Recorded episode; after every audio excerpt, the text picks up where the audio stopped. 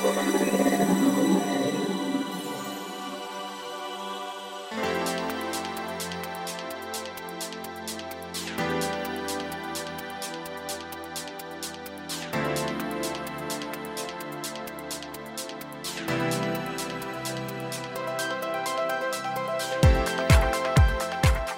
んにちはゆきです。菊間が第414回の時間がやってまいりました。早川さん今週もよろしくお願いします。よろしくお願いします。さあ、えー今日も引き続きですね、キクタス第4スタジオからお届けしているんですけども、えー皆さんにねこれ配信時どう伝わってるかわからないんですけど、いつもちょっと会場が近いあの違うのでですね、まあ3回目に今月3回目にして言うのも遅いんですけども、ちょっと声がね多分ちょっと響いてるあ気持ちね。そしてですね、えー何やら人の声も聞こえてくると思うんですけどこの第4スタジオですね、えー他にもスタジオを使っている方がいるので 僕は何が言いたいかというとですね今回ちょっと、えーちょっとしたテクニックを使ってですねその声があまり入らないようなマイクの配置をしているんですけども、はい。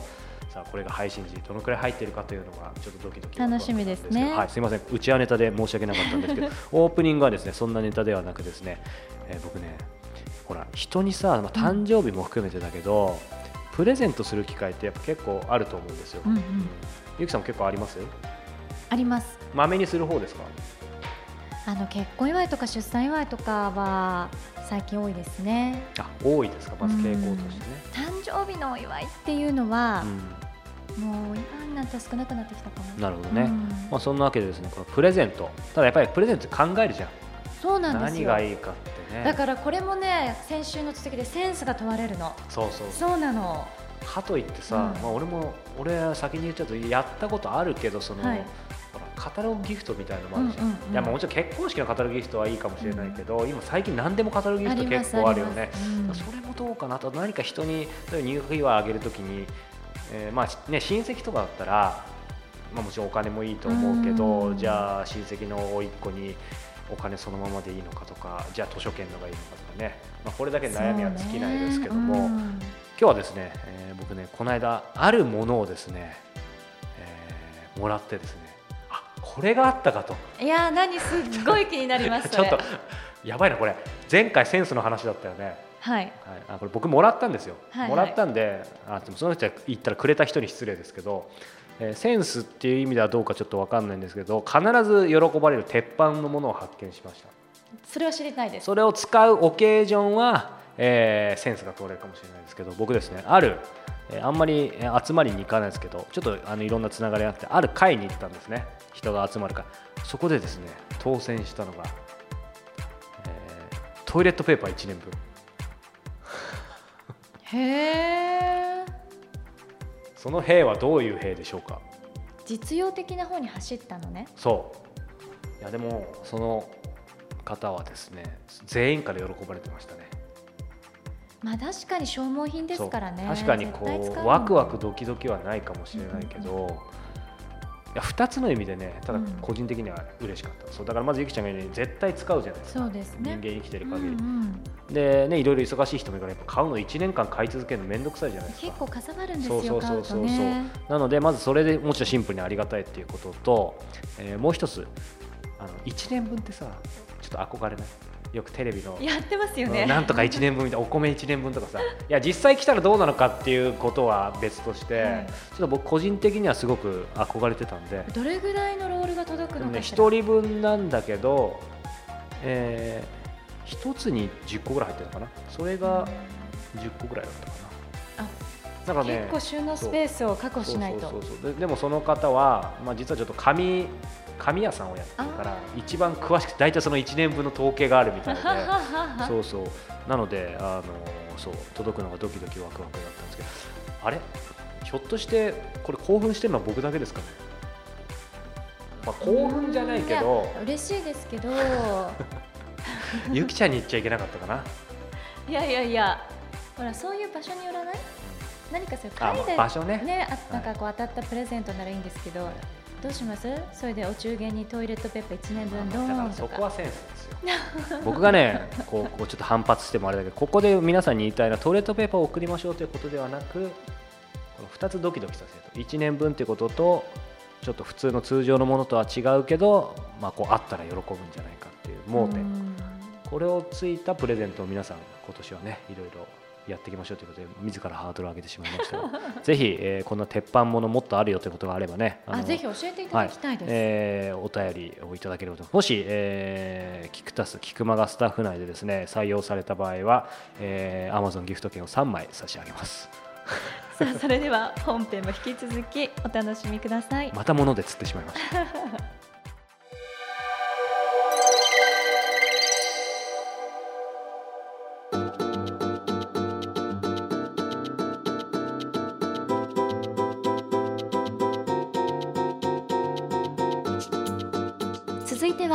今月の菊間がインタビューです。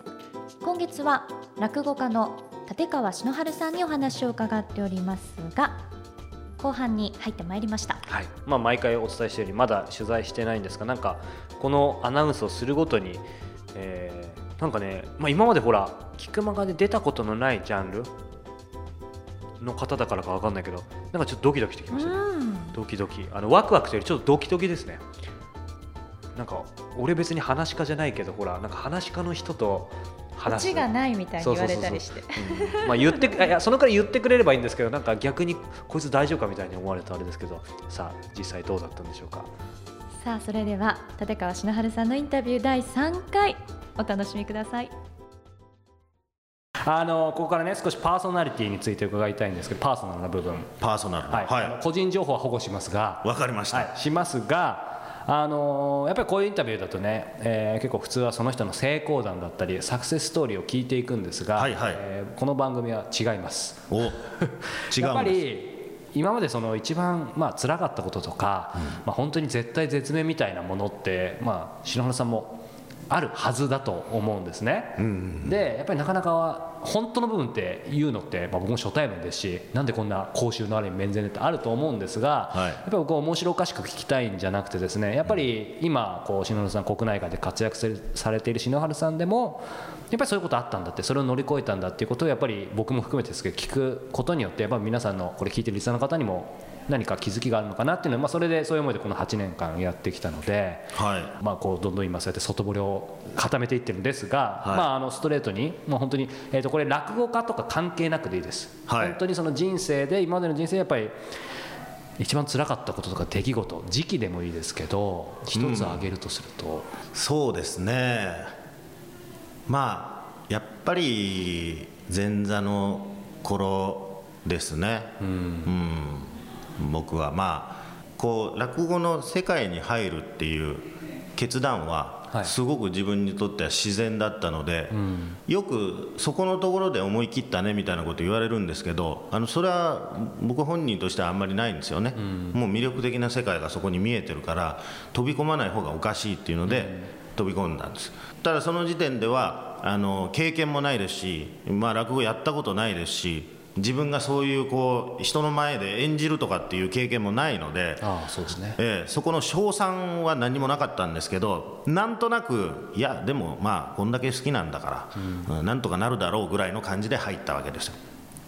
それ入ってみると何ともならなかったんですよね。本当にならなかった？ならなかったですね。ええ。ー、でそれはもうあの演じるという以前の、うんやっぱりこう気遣いとかの部分でもう全然だめだなということはまあ痛感させられまして、まあ、アメリカで育ったっていうのもあの期間も長かったですから、はい、あんまり人に気を使うっていうことはやらなかったわけですね。で空気もまあ読まなかったです、えもう僕はこういう人間ですから、それ嫌いだったらもうもういいですぐらいの感じだったわけですよ、えー、でそれじゃ通用しない世界だなっていうようなことで、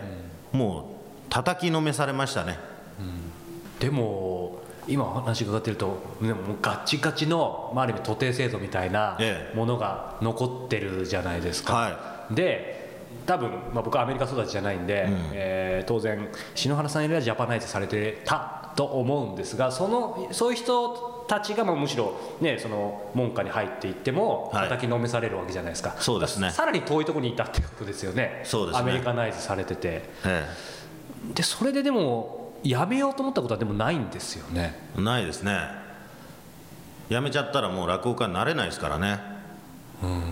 だからその、まあ、まさにだから今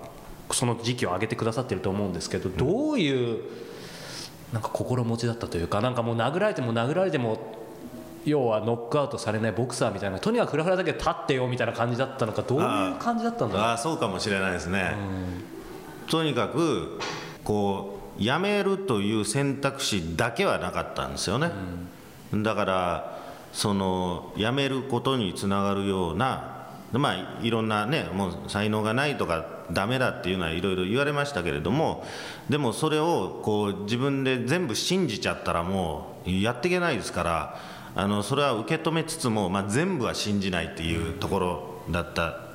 と思いますし例えばね切れちゃうとかっていう、うん、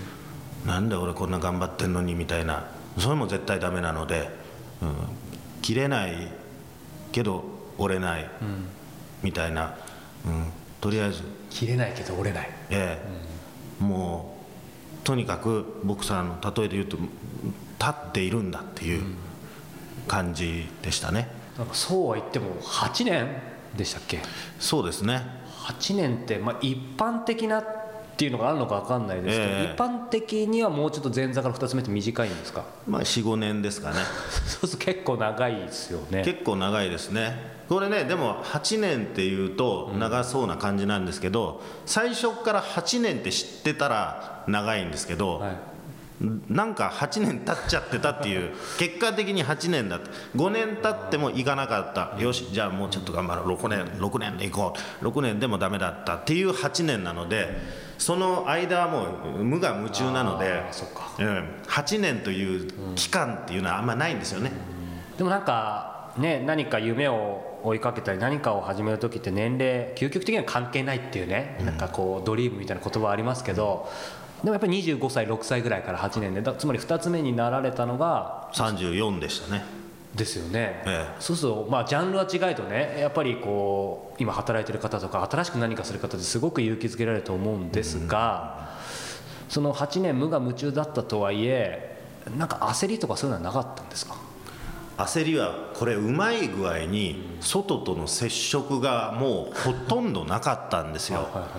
い、ですからもともと行った会社の仲間とも同期とかともほとんど連絡は取ってなかったですしとにかくもうずっと師匠のお付きで自分の時間はほとんどなかったってことが、えいい方に働いたのは比べる対象ともほとんど接することがなかったんですよね。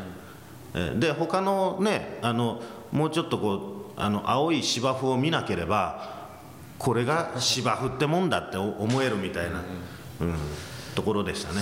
か。でもそうは言っても、うん、なんか支えになったもの人とかってあるんですかね？その8年間。そうですね。やっぱ家族は最初落語家になるって言った時はもう激怒してましたけど、うん、激怒というかね、まあ、何考えてるんだっていうようなことでふざけるなっつってえー、いろいろね説得されましたし一回もやったことないのに何やろうとしてんだ、うん、本当必死に説得しようとしてるから、うん、あんた面白くないんだみたいな感じで、うん、言ってましたけど途中でやっぱり名前ついて、うん、えー、ぐらいから応援してくれて、そういうのはありますしね、で会社の勤めていた会社のあの上司とかも辞めるって言っても別に何もこう言わずに送り出してくれて、まあ、それは別にいらないよっていうことかもしれないですけどでもその若い人間が辞めるっていうのは会社にとっても損失ですよね。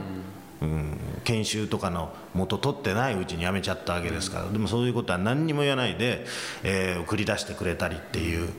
そういう部分もあったので、簡単に諦められないなっていうのは、あのちょっと支えになってたかもしれないですね。あのそのね本の中にも書いてあったんですけど、うん、ただ、まあ、それとリンクしてあのちょっと聞きたかったんですけどその大きな決断をする時は決めた後にした方がいいと、まあ、報告とか、まあ、その後の説得、はい、納得してもらうことは大事だって書いてあって、個人的には結構そこが刺さったんですけど、うん、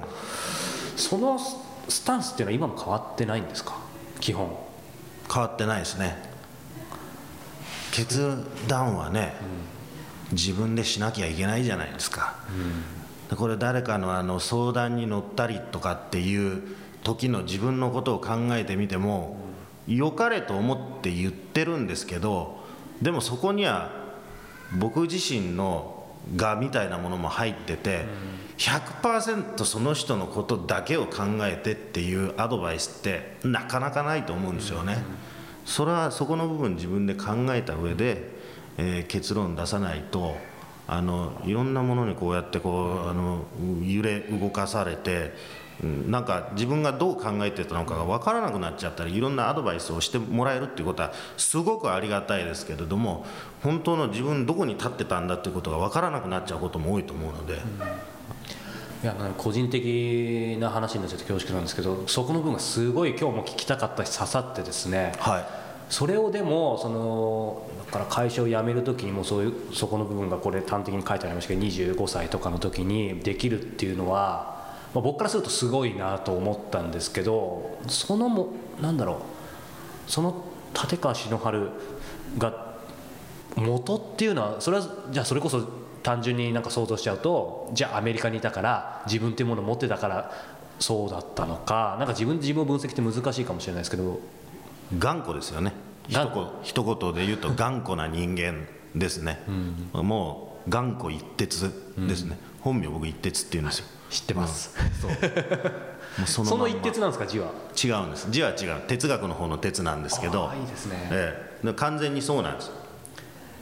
へえ。いやでもなんかあの私事になっちゃうんですけど、まあ、僕もこういう仕事柄、まあ、篠原さんも含めてトップランナーの方ともう何百人って合わせていただいて僕結構ボトムランナーみたいな感じいやいやいやボトムランナーって面白い言葉です何かに使わせてもらう 使い道がちょっと分かんないですけど、うん、うん、ただ ちょっと何聞くか忘れそうになりましたけどあのー、やっぱり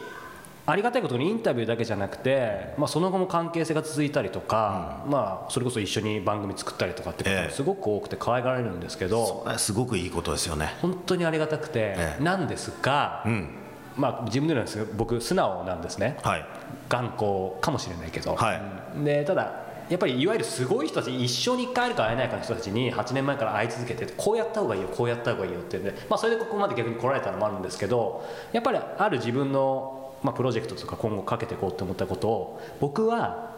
やっぱりまず相談しちゃうスタンスは結構基本はああるんですよ。はいはい、であってでやっぱりこういう人もいればああいう人もいる。こういう人もああいう人。も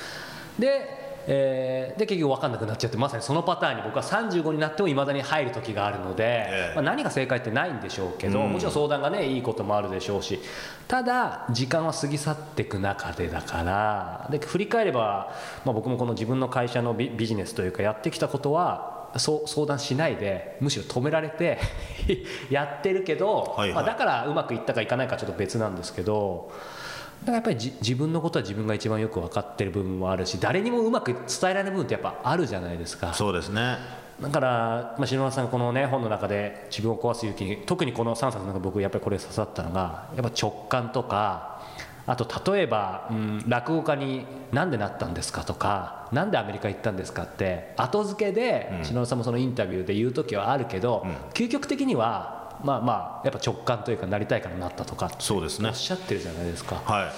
いやだからそこはやっぱ大事なのかなっていうのはちょっと思ったんですけど。まあそうですよね。なんかこう突き動かされてるみたいなものが、もうやっぱり自分では説明できないですよね、うん、もうとにかくこれやらなくちゃいけないんだみたいな瞬間ってどっかあるんじゃないかなって誰でもって思うんですよね、うん、その時にいやちょっと待ってよってこうあのそんなことはないと。でそれいろいろあのねそその瞬間に相談をしちゃうといろいろ義理立てなくちゃいけなくなるので、うん、この人こう言ってくれたからその部分もちょっと取り入れなくちゃいけないなとかこっちの人こう言ってくれたからそれも取り入れなくちゃいけないなってこう義理立て始めるともう難しくなっちゃうので、まあそのまあ、僕の場合はその瞬間もう流されてしまえっていうことで、うわーっと言った後で行っちゃうことにしましたっていうことで言えば、なるほど、うん、あんまりあのそれをね全否定する人もまあまあいますけれども、うん、でも基本的にはなんかそうそうでない方向が多いので、うん、ただ事前にあの相談とかした方が可愛がられますよね。絶対。確かに。それはあの可愛いし、うん、嬉しいし相談される方は、うん、まだ決断を出す前に相談されてそこにこうあの自分も参加できるみたいなことって嬉しいし、可愛がられるっていうのは絶対ありますよね。ええ。もそういう意味ではその2つ目の今のポジションって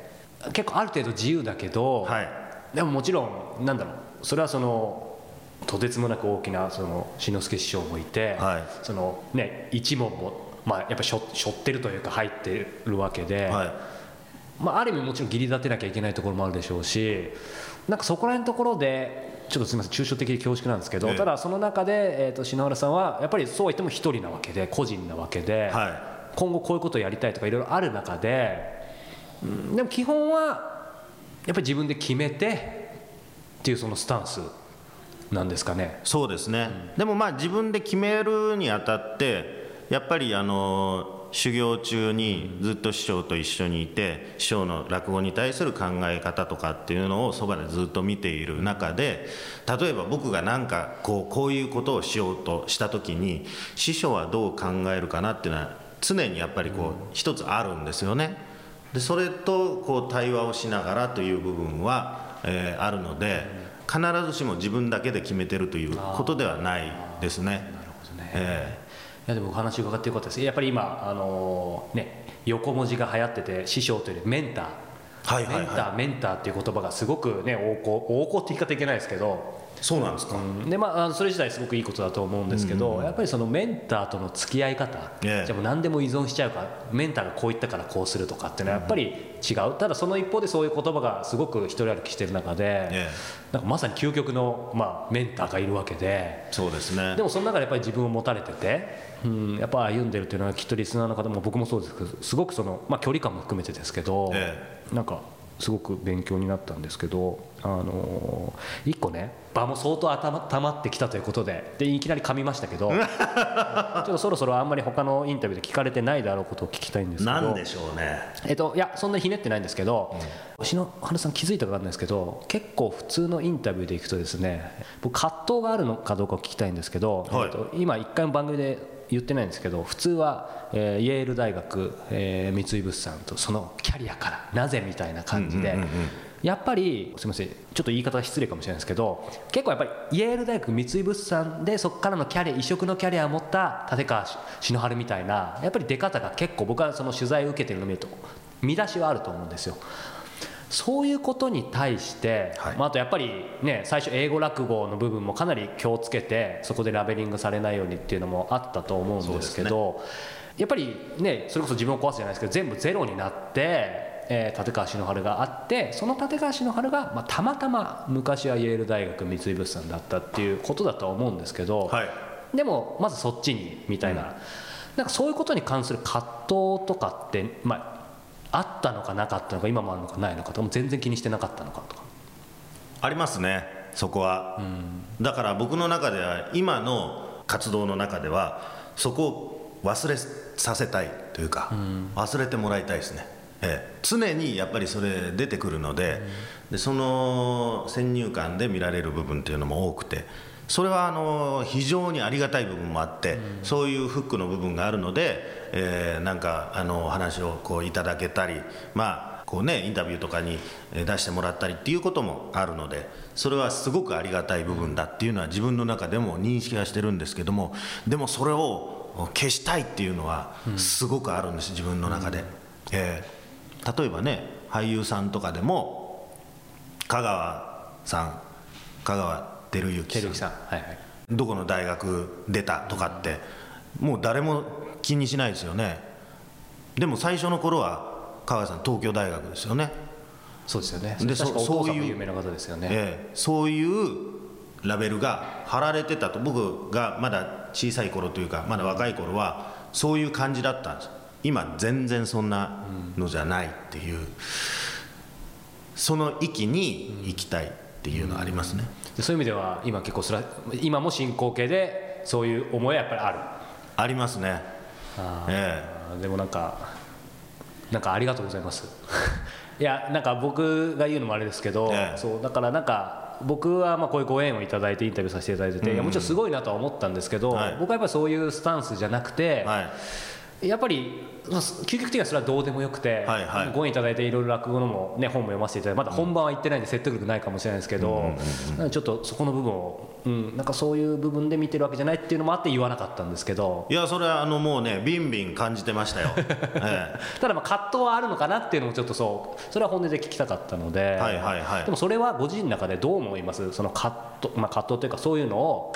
まあ、消すというかあんまり関係なくするためには、ええ、ためにやってるのも変ですけどもうとにかくやっていくしかないのか、うん、どどういうふうにご自身で向き合ってるんですか？そこはあのこう幅広くいろんな側面を出していくのが一つの方法かなというのはこうあるので、例えば今年は僕今一つの目標なのが「つや話」の会をやろうと。つや話っていうと、まあ端的に言うとエロの話をやる。ってその艶か、え回、はいはいはい、エロであったり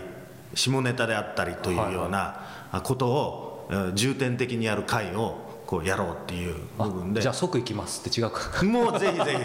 それはな,、ん、なんでまた？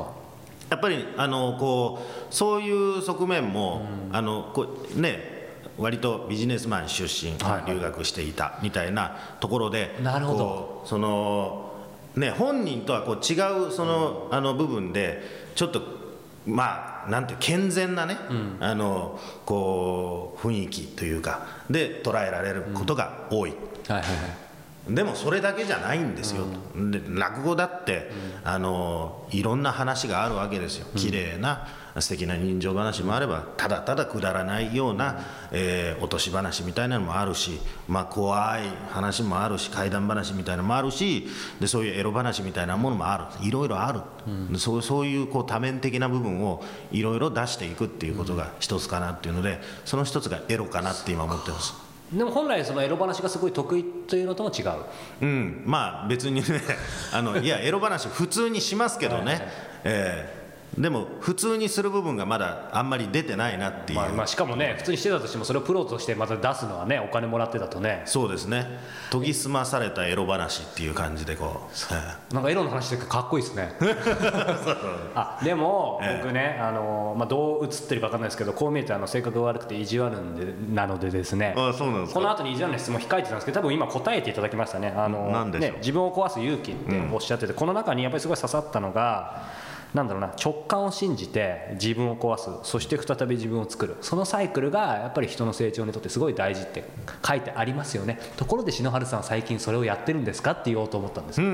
ちょっとやっぱそこも一つなんですかね。自分を壊すっていうのを常にやってらっしゃるのかなっていう。そうですね。うん。それはあのラベルも含めて自分を壊していきたいですよね、うん、ぐじゅぐじゅにこうしていきたいですよね。でもそれはやっぱり篠原さんの中でも当然怖いとかビビるはあるわけですよね。つまりそのえー、と壊すっていうところは。もうそれもあんまないんですか？もう。怖いのは固まっちゃう方が僕は怖いんですよね。こういう人なんじゃないのみたいなことが固まっちゃう方が怖いので、うん、えー、それを壊すことはそんなに怖くはないですね。それは昔から？それかやっぱもうこわた叩き割られたから変わったのかあそうかもしれないです、えー、昔から、昔はそうじゃなかったかもしれないですね。そうか。だやっぱ一回壊されるって大事ですね。大事ですね、でもね壊してくれるまでやってくれる人ってなかなかいないですよね。嫌われるの嫌ですからね。そうですよね。絶対的な関係性じゃないとそこまでできないとなるとそういう絶対的な関係性っていう意味で徒弟制度ってすごいのかなっていうのは思いますけどね。ある意味まあねいろんな意見あるかもしれないですけど、うん、まあ、やっぱ必要な部分もありますよね。必要というか、まあ、壊して成長してないか突き抜けた人が生まれるためには。うん。ね。必要ないタイプの人もいるかもしれないね、はい。はい、もう自分でそれがちゃんとできる人っていう、うん、僕の場合は必要だったんだなっていうのは思いますね。なるほど、はい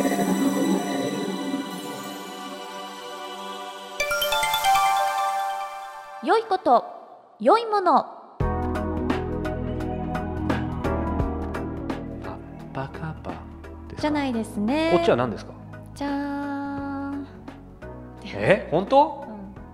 うん、難しい。音取るの、あ意外とあのオンエア聞いてくれてる時あるの。えっていうか毎回聞いてますよ。偉いよねでも。え聞かない？なんかもう終わったらそこで終わっちゃうんだけど。今ほら結構オンエア日が曜日違うので、うん、あ配信されてたっていう感じにはなりますけど、それは聞きます、この忙しい中僕の僕の美声をチェックしてくれて当たり前ですよ。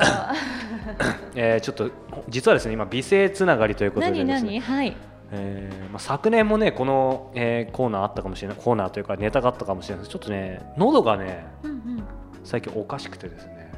この8月になぜかっていうことなんですけど、うん、ほら僕たち一応声の仕事じゃないですか。すね、ということで今美声の話もありましたけど、はい、今日の良い子というものはですね、はい、何でしょう？何が置いてあったのかと思ってたら、はい、何ですか？今日はですねちょっと小さい箱型はい、ちょっとその描写してください。音のプロとして。はい、その中にこれはガラスの瓶が出てきました。できっとこれはスポイトみたいな感じですよねそれを早川さんが今お口の中に入れてねえねえ飲み込んだ瞬間にむせるっていうのはどうなんですか？はい今日はですね、はい、なんかなんで実演してるのかわかんないけど、ね、はい、今日はですね見えてないですから皆さん。いやいや逆にちょっと面白かったと思う。今日はですねオーガニックプロポリス。プロポリスですか？はい、えー、プロポリスといっても、えー、ただのプロポリスではなくですね、えー、これはですね、えー、ちょっと発音わかんないんですけども、エクストレートでプロポリスということでですね。はい。えー、オーガニックの、えー、プロポリスなんですけども、えー、喉に垂らす、えー、このプロポリスということで、えー、実はですね僕の、えー、友人であり、えー、実はキクタスから、えー、番組を配信している、えー、元リスナーで、えー、友人のメレ後藤亜紀さんえー、キクタスからパリで学んだブレない自分の作り方という番組を毎週配信しているアキさんにですね先日、えー、パリから日本に帰国した時にちょっと久しぶりに会った時に、はい、いや彼女すごいなと思って僕ちょうど喉が具合悪かったんですよ、うんうんうん、そしたらそれを見計らったかのようにこれ良かったらっていうことでくださったんですけども、なんか風邪の引き始めとかちょっと喉がおかしい時にこれを今僕が実演したように、えー、垂らすとですね、えー、なんかね喉がちょっとカーってするんだけど、すごいそれで調子が良くなって、えー、喉にさこう塗るさなんか製薬会社が出してる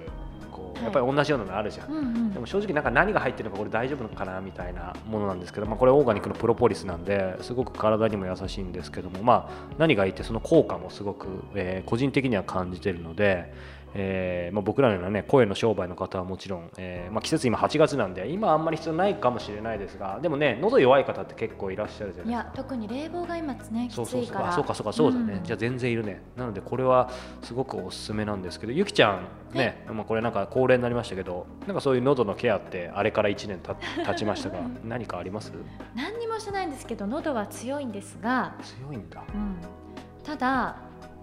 魅力的ですよね。だよね。即効性がありそうな気がするんですよ。いやこれね本当に効くんでですね、えー、ぜひ皆さんチェックしてくださいと言いたいところなんですがこれ僕がですね、えー、本日収録日、えー、某、えー、7月現在ですね、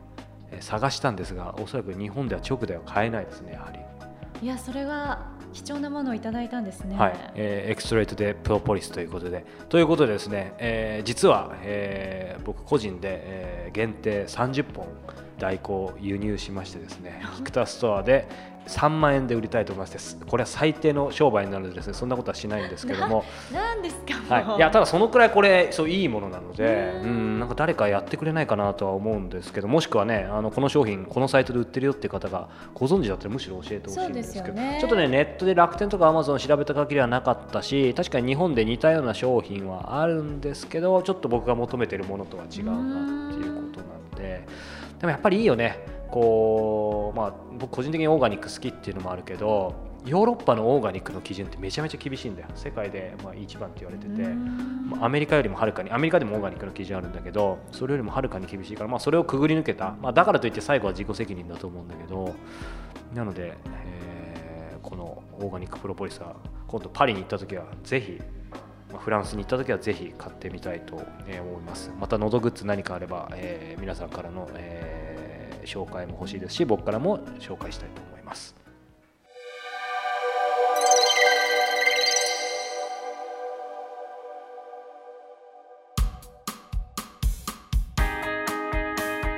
さあエンディングのお時間です。この番組では皆さんからの質問募集しております。クマがトップページ入っていただきましてコンタクトボタンをクリックしてください。そちらから早川さんへの質問そして番組へのご意見ご感想をお寄せください。質問採用させていただいた方には Amazon のギフト券500円分をプレゼントさせていただいております。はい。そしてですね、えー、恒例の石平ブックトーク小説家と過ごす日曜日、えー、初月無料で、えー、引き続き配信中なんですけれども、えー、先月かな？先月にもちょっとご紹介したんですけども、えー、さりげなくポッドキャストの方も、えー、僕が聞き手になって、うん、えー、イラさんに、えー、マイクを毎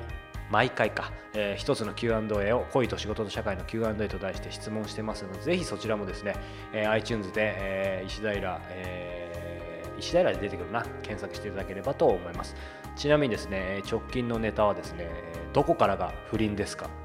買い物依存症です。体にコンプレックスがあり絶対脱ぎたくない。DV 家庭に育ちましたということですね、えー、ポッドキャストらしくですね、うん、もう自由にそしてイラさんが結構えー、切れ味鋭く、えーね、あの見た目とはちょっと ある意味対極で言ってますので、えーまあ、ある意味炎上もする可能性もあるようなことも言ってますので、えー、まあまあそれは置いといてですけどもとてもですね、えー、そんな中でも、えー、いろいろ深いこともイラさん言ってますのでぜひ僕とイラさんの番組をそちらも楽しんでいただければと思います。さあそれでは8月第3回もそろそろお別れの時間が近づいてきております。そうですね。まもなく、えー、皆さん夏休みの宿題に追われる頃だと思いますが小学生の皆さん元気ですか？聞いてるのかな小学生の方一人ぐらいいると嬉しいよね。いつかお便り欲しいです、ね、小学生とか中学生の方が聞いてらっしゃったらメール欲しいですね。でもそうするとちょっと番組も少し構成をねちゃんとしないと大事 良いこと良いものもなんかこう学習帳とかを出してこないといけなくなっちゃいますよ。そうそうそうそしてイラさんのブックトークさんもなかなか紹介しづらく確かに。はい大人のね、えー、部分もありますが、えー、引き続き、えー、どう締めればいいか分かりませんが 夏休みの宿題を頑張りましょう来週もぜひ聴いてください。